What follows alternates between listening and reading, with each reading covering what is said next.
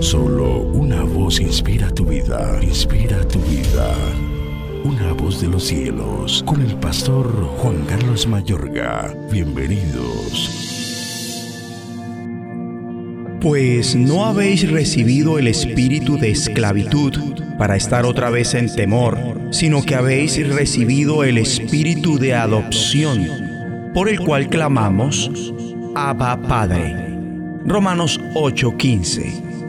Recibe el espíritu de adopción en vez de esclavitud. Este verso de la escritura carea al espíritu de adopción, el Espíritu Santo, con el espíritu de esclavitud que lleva al temor.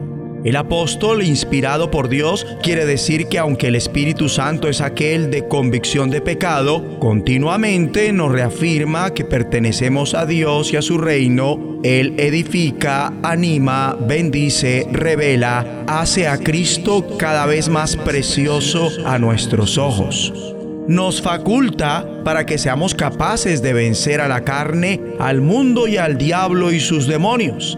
Es Él y únicamente Él quien clama dentro de nosotros, Abba Padre. El otro espíritu, en cambio, nos habla mentiras. En hebreo se enseña que ese otro espíritu, diablo, ata a través del miedo. No obstante, hemos sido liberados de su régimen de manera que no debemos temerle ni a él ni a los suyos. Es que el diablo y sus espíritus inmundos son espíritus de temor y esclavitud. Bien que trabajen sobre esos sentimientos humanos negativos que están ya o que empiecen ellos mismos el propósito de esclavizar. Algo lo que sea que lo ate mi amigo y amiga a través del temor o lo coloque bajo esclavitud o servidumbre, equivale a ese otro espíritu. El espíritu de Dios es el de libertad, de adopción.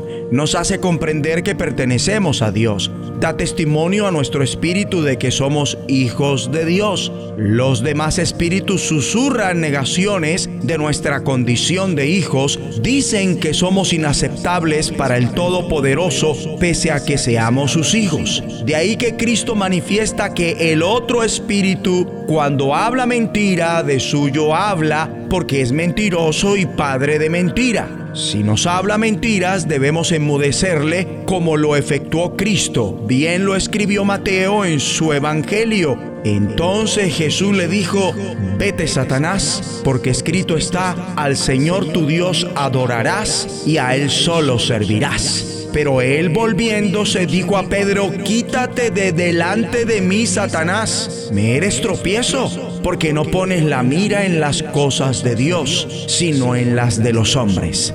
Debemos resistirle con las palabras de verdad, la espada del Espíritu que es la palabra de Dios. Por eso, someteos pues a Dios Resistid al diablo y huirá de vosotros. Acercaos a Dios y Él se acercará a vosotros. Pecadores, limpiad las manos y vosotros los de doble ánimo, purificad vuestros corazones.